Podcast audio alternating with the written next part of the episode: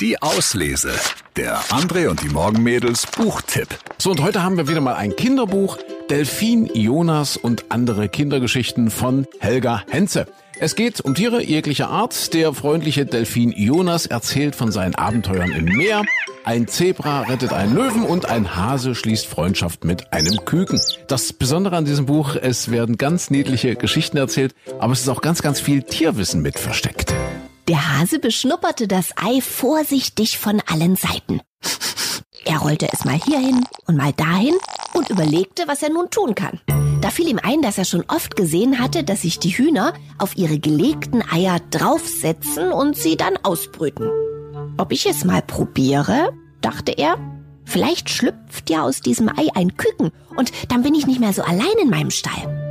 Und so rollte er das Ei ganz behutsam in die äußerste Ecke seines Stalls und setzte sich ganz vorsichtig darauf, um es zu wärmen. Ein Glück, dass es in den folgenden drei Wochen fast täglich regnete und die Hasen dadurch nicht in ihr Freigehege konnten. Der Hase wusste, dass das Ei ständig seine Körperwärme brauchte. Der Bauer, der ihn täglich fütterte, hatte keine Ahnung, was sein Hase in der Ecke unter dem Heu versteckt hielt. Am zwanzigsten Tag spürte der Hase unter sich ein leises Klopfen. Es kam aus dem Ei. Und was jetzt in dem Ei passiert, das will ich euch kurz schildern. Bis kurz vor dem Schlüpfen liegt der Kopf des Kükens auf seiner Brust. Dann hebt es seinen Kopf an und mit dem sogenannten Eizahn, der vorn auf dem Schnabel sitzt, wird ein Loch in die Schale gedrückt.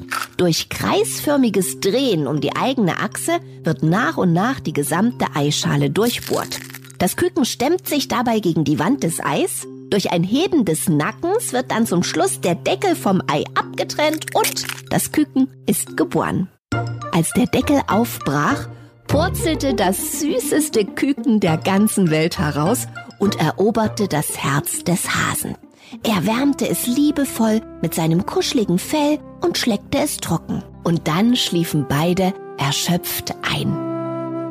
Ja, Delfin Jonas und andere Kindergeschichten von Helga Henze. Das ist ein wirklich schönes Kinderbuch, liebenswert und lehrreich für Kinder zwischen vier und zehn vielleicht sogar geeignet.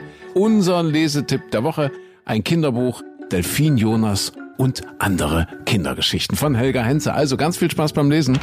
Die Auslese. Den Podcast gern abonnieren. Überall, wo es Podcasts gibt.